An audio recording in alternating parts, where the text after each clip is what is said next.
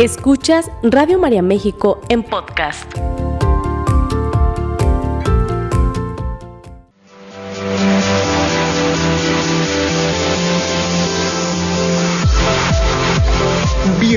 Al lugar en donde los retos son oportunidades para fortalecernos. Gimnasia Emocional, la revista radiofónica de salud mental, con sugerencias prácticas, entrevistas, temas de actualidad y los mejores ejercicios que desarrollan tu potencial para crecer y mejorar. Gimnasia Emocional, con el psicoterapeuta Marco Antonio Susán.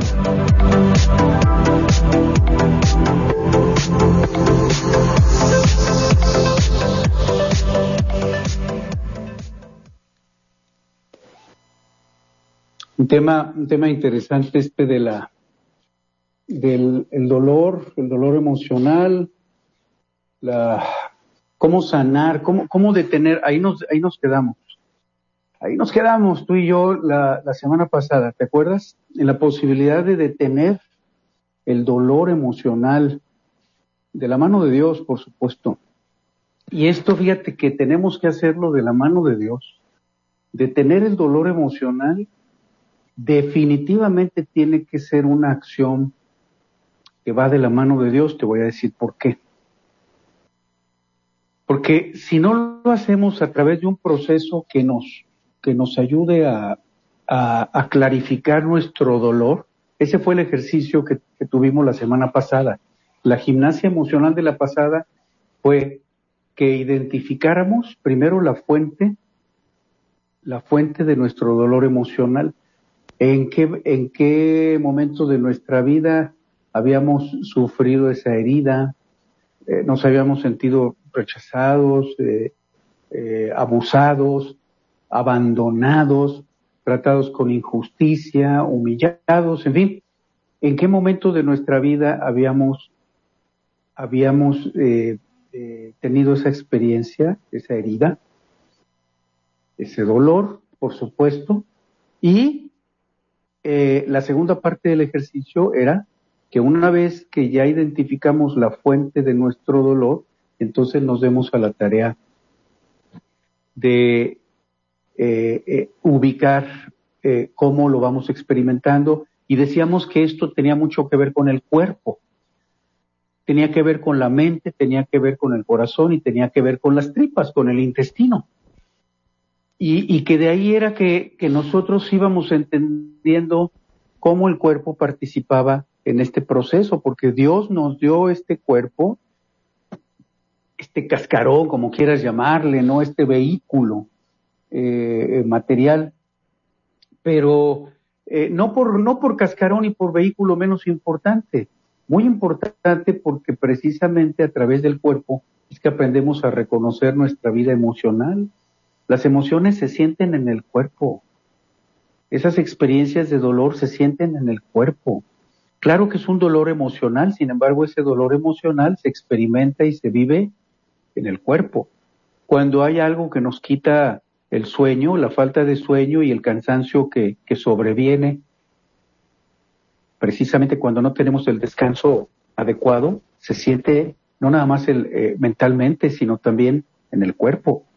Cuando ah, el, dolor emocional afecta nuestros hábitos alimenticios, entonces la falta de hambre se siente en el cuerpo. Y la desnutrición o la, o la anemia eh, que se puede presentar por no tener hábitos eh, saludables de alimentación se vive en el cuerpo.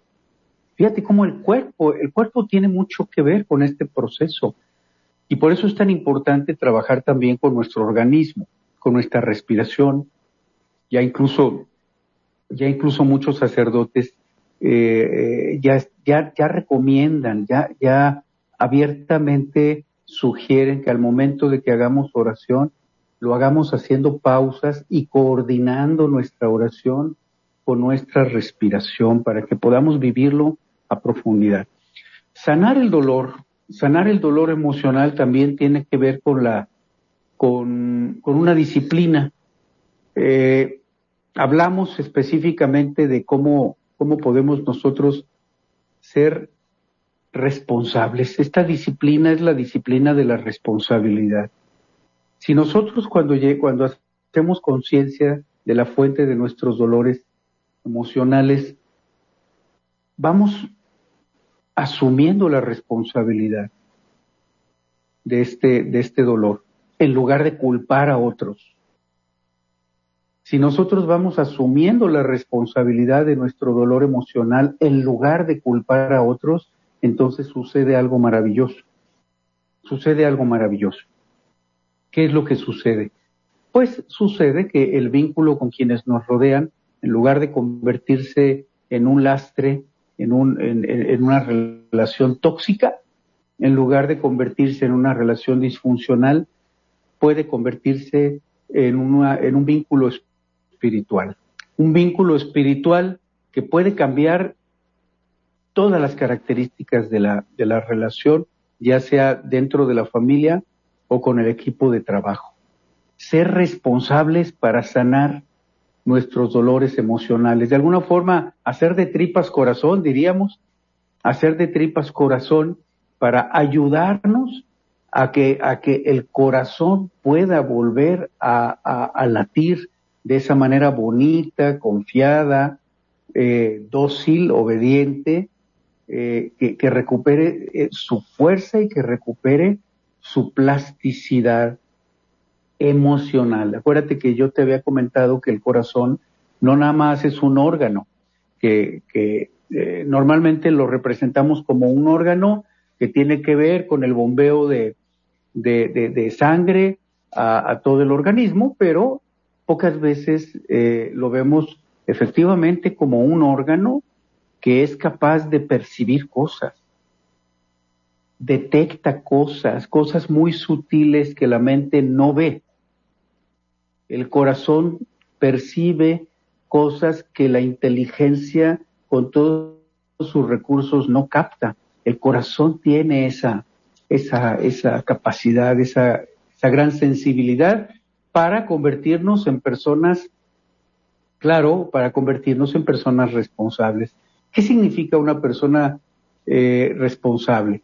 Decimos, si hacemos de, tripas corazón y nos convertimos en personas responsables en lugar de seguir culpando a quienes nos rodean, entonces nos convertimos en personas, número uno, número uno, que asumimos la responsabilidad de nuestras acciones y de nuestras decisiones.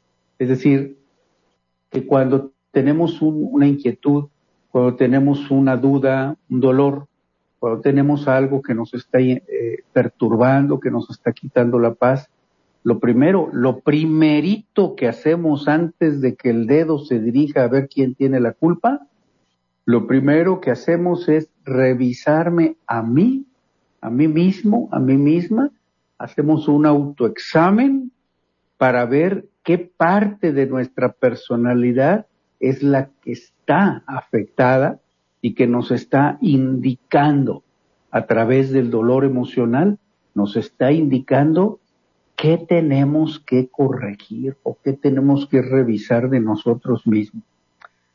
Mira, esto, esto se dice fácil, pero eh, eh, en la vida cotidiana lo que sucede es exactamente lo opuesto. Me sucede, nos sucede. ¿Qué sucede? Pues lo que hacemos o lo que hago es que inmediatamente en cuanto siento esa perturbación, esa inquietud, eh, en cuanto empiezo a perder mi paz, inmediatamente empiezo a voltear a mi alrededor a ver a quién le echo la culpa. y casi siempre al primero, al que tenga yo a la mano, a, veces el primero que tengo a la mano es, es un, este, la hija, el hijo, el, el, cuñado, la cuñada, el hermano, la hermana, el papá, la mamá, el cónyuge, esposo o esposa. A veces el, que tengo al otro lado es el compañero de trabajo o el vecino, eh, eh, el suegro, la suegra. Y, e, eh, o por qué no decirlo, vamos manejando y, y, y, ya es esa tendencia de, de ver a, ver a quién culpo de mi malestar por ir manejando mal, porque no puso las direccionales, porque va demasiado rápido, porque va demasiado lento. Busco el pelo en la sopa y, me, y dicen que el que busca encuentra.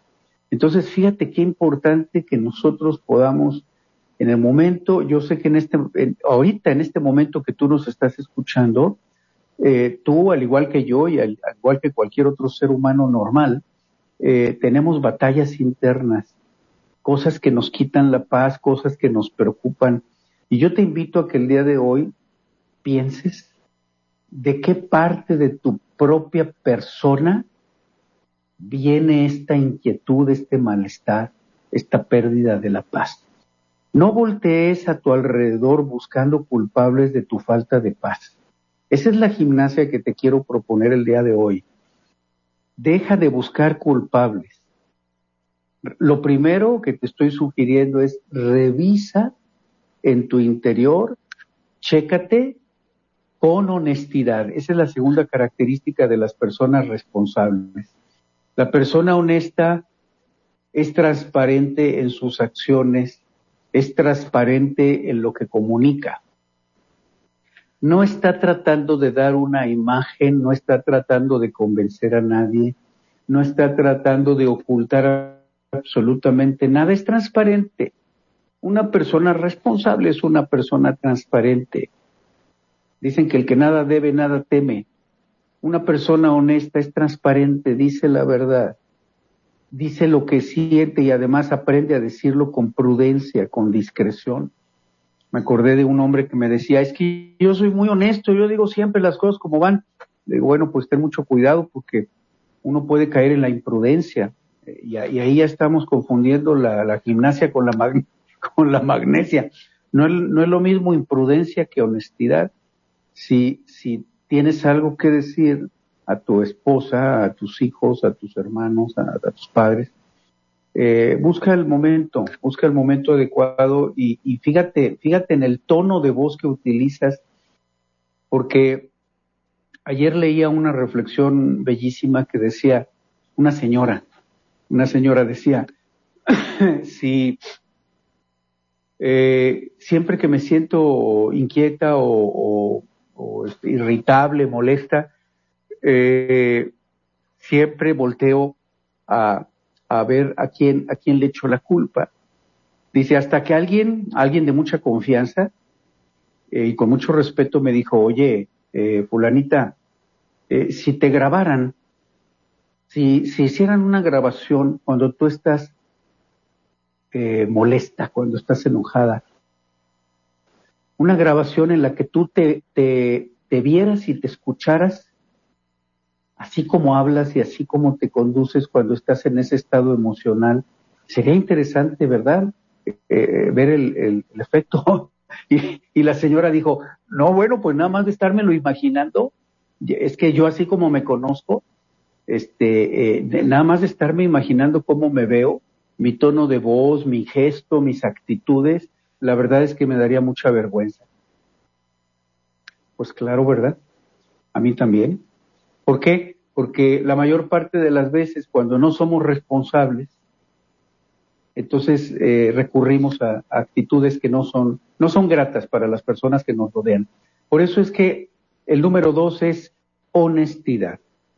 Una persona responsable no solamente asume que sus necesidades son suyas, no solamente asume que sus, eh, sus decisiones son suyas, sino que también es honesto, es transparente, es honesta en sus actos y en lo, que comunica. Número tres, una persona responsable es una persona en la que puedes confiar. Tú puedes confiar en esa persona porque es una persona que es, está hecha de una sola pieza. Fíjate cómo nuestros dichos, ¿verdad? Dicen, una persona eh, confiable está hecho de una sola pieza. Es decir, no tiene pegostes. Y luego también otra manera de decirlo es, no tiene dobleces. Esa es otro, otra forma de, referirnos a una persona que es honesta. No tiene dobleces. ¿Qué quiere decir? Que no oculta. No oculta nada. Es una persona eh, transparente, es una persona que es ella misma, es una persona que le basta con ser quien es. Y no, y no está interesado, interesada en ser otra persona distinta a la que es. Eso es una gran maravilla.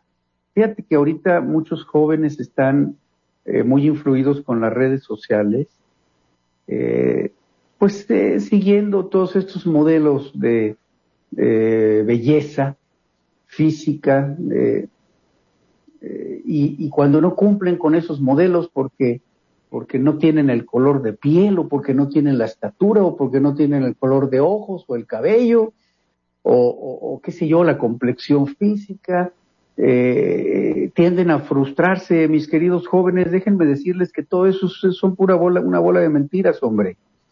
No le creas a las redes sociales en ese sentido. Eh, detrás de eso hay, hay, hay dinero, hay mucha mercadotecnia para vender este, productos. Lo importante es que tú, joven, hombre o mujer, te aceptes tal como tú eres, estás perfectamente bien como eres. Si traes alguna dolencia o alguna molestia, bueno, atiéndete y si tienes que corregir algo, bueno, corrígelo, pero que no sea por eh, estar obedeciendo ciegamente a, esas leyes superficiales de la moda y, de la mercadotecnia, sino que sea por tu propia calidad de vida. Una persona responsable es una persona en la que tú puedes confiar.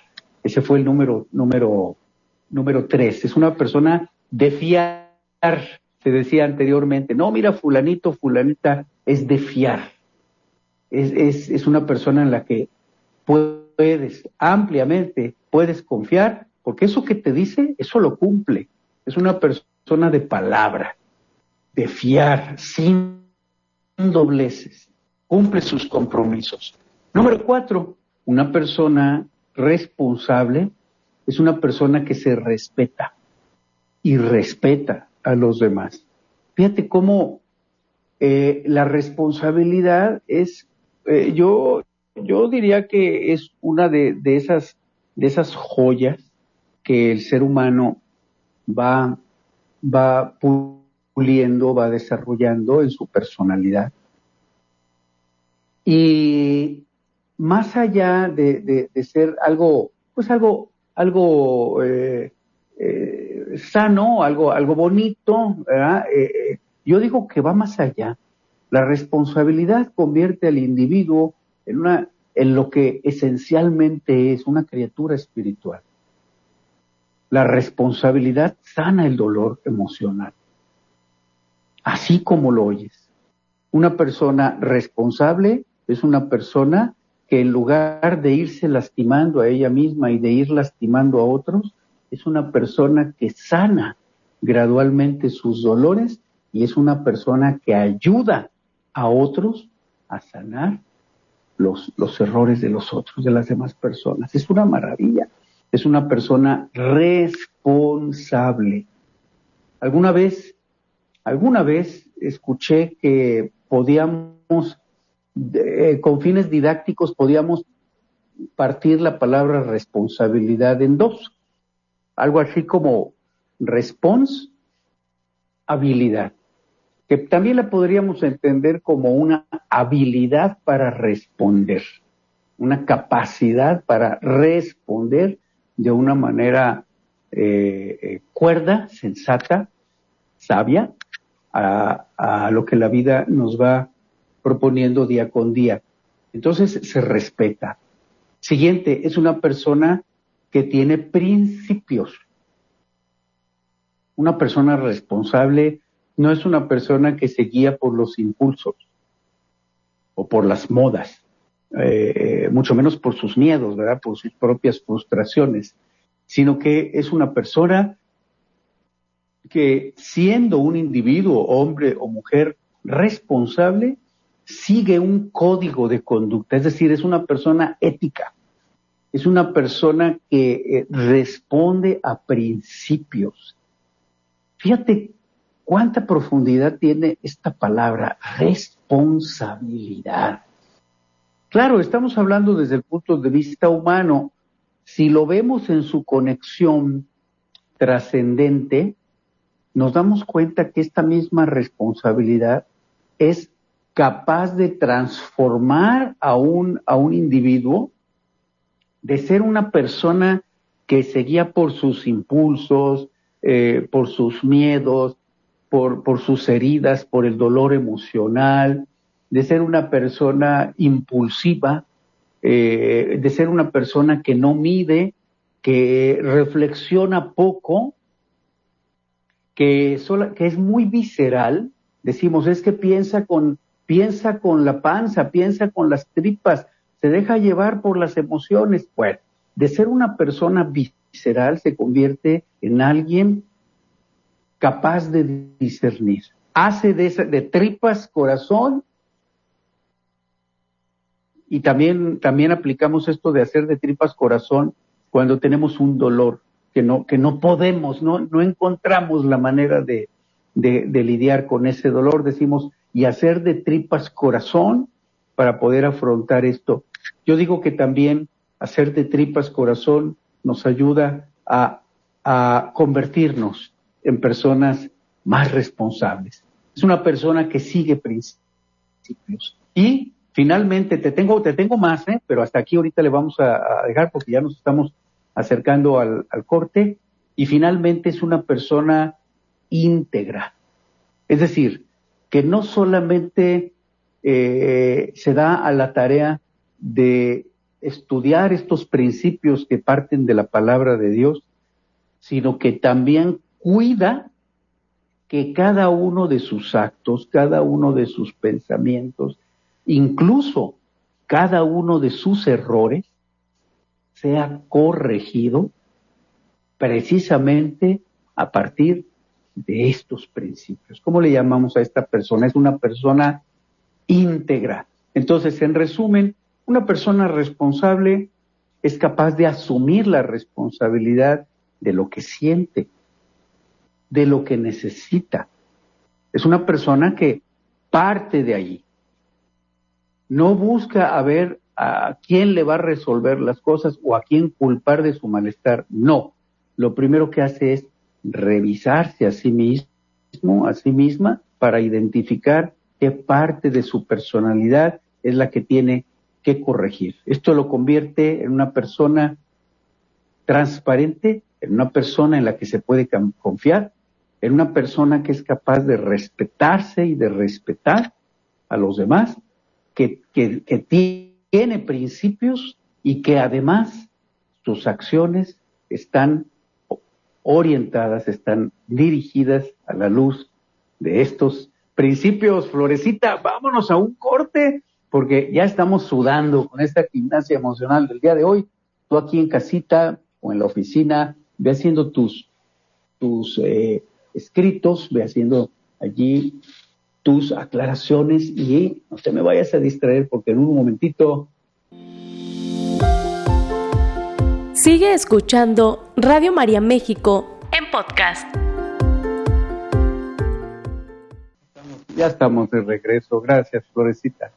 Eh, estamos de regreso y tocando, hijo, no, no, no, no, no, no, es que eh, eh, hablar de la responsabilidad, pero ya desde esta perspectiva es, es muy interesante, muy interesante. Abre, abre la posibilidad para entender eh, nuestras relaciones con quienes nos rodean desde otra óptica, desde una perspectiva totalmente distinta. Ser responsables. Fíjate que he hablado con muchas personas sobre este asunto de ser responsables. ¿Qué hacemos normalmente? En, nuestras familias, ¿qué es lo que normalmente hacemos? Buscar culpables. Yo me siento mal por tu culpa porque tú eres eh, la o el culpable de, mi malestar, de mi dolor, de mi preocupación. Sin embargo, mm, cuando ya lo vemos con, con una perspectiva más realista, más responsable, a propósito de, de ser responsables, nos damos cuenta que no hay culpables. No hay, no hay culpables. No, e, es que la mente insiste tercamente en que tiene que haber una culpable, un culpable o varios. Eh, de mi malestar. No hay culpables. Esto de buscar culpables es un defecto de carácter muy marcado ¿eh? que, tengo, que tenemos en general. Buscar culpables, buscar chivos expiatorios, decimos. A, alguien, alguien que a quien yo pueda culpar de mi malestar, a quien yo pueda culpar de mis errores. Por eso siempre cuando buscamos alguna ayuda, alguna orientación, sobre todo en el campo terapéutico, eh, soy más de la, soy más de la idea de, buscar formas de, acompañamiento terapéutico que no generen odio entre unos y, otros. Que, para empezar, esto no es terapia, eso no sería terapia, ¿verdad? Fomentar la división, fomentar el distanciamiento, fomentar el enjuiciamiento, pues yo no sé qué forma de terapia sea ese. Ni le llamaría terapia para empezar. Eh, yo más bien creo en, en, estos, en estos enfoques que van de la mano de Dios y que precisamente lo primero que nos señalan, así como cuando eh, aquellos eh, hombres llevaron a la, a la, adúltera en presencia de Jesús y le dijeron, ¿qué vamos a hacer, verdad, con esta mujer que la pescamos en adulterio? Y, Jesús les dice, ¿qué dicen sus leyes? Ustedes que se creen muy justos y muy, muy rectos, ¿qué dicen sus leyes? Pues nuestras leyes dicen que hay que apedrearla hasta que muera. ¿Qué les dice Jesús? Que el que esté libre de culpa empiece tirando la primera piedra. Tú te crees muy justo, te crees muy justa, pues empieza tirando la primera piedra. Tú no tienes pecado. Tú, tú según tu propia, tu propia idea de ti, no tienes pecado, no te equivocas, eres perfecto, eres perfecta, entonces tira la primera piedra. Fíjate cómo la, la propuesta de Jesús es hipócritas, ¿verdad? Estás juzgando a, a, la otra persona. Alguien podría decir, pero es que la otra persona se equivocó. Sí, pero es que el error de la otra persona lo verá la otra persona en ella misma y no a través de ti. Revísate tú primero primero revísate tú, primero corrígete tú y corrige ese defecto de carácter que tengo tan marcado de pensar que yo ya no tengo nada que corregir en mí. Yo diría que ese es uno de mis defectos más grandes, ¿verdad? Llegar a pensar que ya no tengo nada que corregir, imagínate tamaña soberbia, ¿verdad? Tamaña arrogancia, pensar que ya no tengo nada que corregir. Qué barbaridad, pues ese es un gran defecto que necesito corregir. Lo primero es entonces, corrígete tú, corrígete tú, revísate tú, y si tú te corriges, si yo me corrijo, entonces puedo dar lo mejor de mí a la otra persona. ¿Qué va a hacer la otra persona con eso? No lo sé. Eso ya no es responsabilidad mía, eso ya es responsabilidad de Dios. Entonces, tenemos nosotros esta posibilidad de ser honestos, de convertirnos en una persona confiable, que respeta a, uno mismo y a los demás, que es ética porque responde a un, a un código eh, de principios, que es íntegra porque dirige sus acciones en base a estos principios y ahí nos quedamos antes de irnos al corte, que es empática, es capaz de ponerse en el lugar de los demás. Yo te comentaba sobre eh, estas, eh, esta perspectiva que resulta muy terapéutica. Esta sí para que veas, una perspectiva de comprensión, no de poner a, uno en contra del otro, sino una, un, acompañamiento terapéutico que nos ayude a ponernos en el lugar de la otra persona, que nos ayude a comprendernos, que nos ayude a aceptarnos como personas y a aceptar que la otra persona no es perfecta como yo tampoco lo soy. A aceptar que la otra persona tiene también una batalla que está librando, al igual que yo tengo la misma, la misma batalla, pero eh, de mi lado, de, mi lado de la banqueta, ¿verdad? Que todos traemos una batalla que estamos librando y que eh, es muy reconfortante cuando somos capaces de ver esa batalla que la otra persona lleva y de aceptar esta batalla que yo voy llevando en mi propia vida. Fíjate que esto le proporciona a la persona que está practicando eh, estos, estos principios, le proporciona no solamente la posibilidad de ir sanando su propio dolor, sino le proporciona también autocontrol. Autocontrol. Es decir, la capacidad de mantener cierta, cierta calma o cierta cordura, cierta estabilidad, aún en situaciones estresantes. Es una persona que se autodisciplina, es casi como si nos convirtiéramos eh, en la voz de nuestros propios papás, ¿verdad? Pero, pero a través de esa voz que Dios hace presente a través de nuestra conciencia. Es decir, cuando ya eh, la persona adulta es capaz de autodisciplinarse, de, de, tener esa conversación consigo mismo, consigo misma, de eh, ver qué es lo que estoy haciendo, cuáles son las respuestas que han sido correctas y que por lo tanto necesito mantenerlas, cuáles de mis respuestas han sido parcialmente correctas, o sea, regulares, y que por lo tanto necesito mejorarlas, y cuáles de mis respuestas han sido francamente incorrectas, y que por lo tanto tengo que corregirlas. Este principio de autocorrección sana el dolor. Este principio de autocorregirme a mí mismo, a mí misma, me permite respetarme y aprender a respetar también la batalla que tiene la otra persona.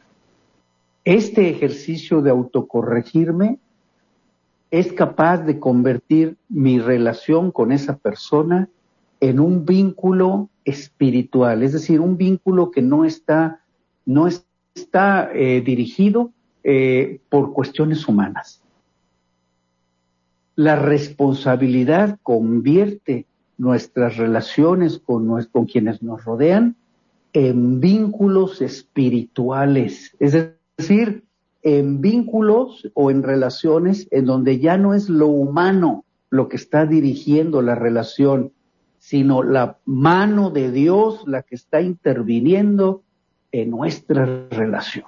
Ojalá que este, este principio nos vaya sirviendo para el día de hoy y, que podamos avanzar en, en este acto de convertir nuestra relación con quienes nos rodean en vínculos espirituales a través precisamente de la responsabilidad. Es increíble, fíjate todo lo que la responsabilidad puede hacer por ti, por mí, por nosotros, por nuestras relaciones. La, autodisciplina, este punto a mí me interesa mucho, sobre todo en el campo de la terapia, porque la, la, persona poco a poco tiene que ir aprendiendo en el contexto terapéutico, eh, va haciendo progresos a su ritmo, por supuesto, con sus recursos, va haciendo progresos en lo que se refiere a convertirse en una persona que escucha la voz de su conciencia. Como un hijo escucharía obedientemente la voz de su padre amoroso como un individuo es capaz de poner atención en la palabra de Dios a través de las escrituras, a través de los evangelios, con esa disposición, con esa obediencia. Fíjate qué hermoso es esto. ¿Cómo le llamamos? Autodisciplina. Y es producto de la responsabilidad, es parte precisamente de la responsabilidad. Y finalmente, la persona responsable tiene conciencia del impacto que sus actos tienen en el grupo, en la familia, en el equipo de trabajo, en la pastoral familiar, eh, eh, en, ah, bueno, hasta en el equipo deportivo, hombre. Eh, vamos cobrando conciencia de lo que nuestros comportamientos aportan, cómo impactan mis comportamientos a, a las personas que me, que me rodean. A esto le llamamos responsabilidad social. Entonces, la, gimnasia para el día de hoy, mis queridos amigos, se basa en dos, dos ejercicios, básicamente. El primero, que ya te lo dije desde un principio, que es el autoexamen. Corregirme yo. Hacer una labor de, de, de supervisión, de vigilancia en mi interior para poder detectar cuáles cosas dentro de mi personalidad están equivocadas y que por lo tanto tengo que corregirlas. Número uno. Y número dos. Número dos. Que también al mismo tiempo que voy haciendo este, este autoexamen, pueda yo asumir la responsabilidad por el bienestar de quienes me rodean. Fíjate cómo es un ejercicio hermosísimo. Por un lado, me reviso, me corrijo y por el otro lado, asumo la responsabilidad por, por de, lo que me toca, por el bienestar de quienes me rodean. Siempre hay un margen de responsabilidad social que yo tengo respecto al bienestar de quienes me rodean. Esto se llama responsabilidad social. Dejaremos entonces, dejaremos eh, de estar ignorando, culpando, evitando, dejaremos esa antigua postura que teníamos anteriormente, ese viejo defecto de carácter que se basaba en ignorar mi responsabilidad, que se basaba en culpar siempre a otros de lo que me tocaba eh, a mí, que se basaba en evitar tocar las cosas que me competían a mí, que, que tenían que ver conmigo, dejamos de ignorar, dejamos de culpar, dejamos de evitar y nos convertimos en personas que ahora miramos, admitimos y aceptamos. Fíjate, vamos a, darle a nuestra mente, a nuestro corazón y a nuestras tripas, a nuestros intestinos, a esos tres ejes que forman parte de nuestra inteligencia emocional, vamos a darles esta información. A partir del día de hoy, me, doy a la tarea de ser una persona más responsable, lo hago de la mano de Dios. Y estoy totalmente dispuesto, totalmente dispuesta a dejar de ignorar mis responsabilidades, a dejar de culpar a quienes me rodean y a dejar de evitar la responsabilidad que me toca.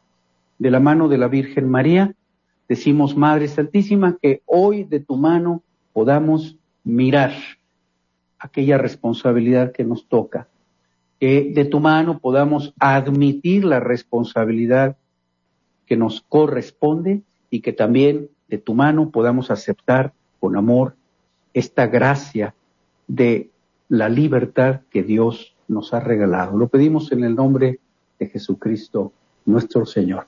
Muchísimas gracias en nombre de todos mis compañeros. Gracias a Flor, ahí en la cabina de la sede nacional de Radio María. Yo te espero el próximo martes con mucha, pero mucha más gimnasia emocional. Un gran abrazo. Que Dios me los bendiga. Esta fue una producción de Radio María México.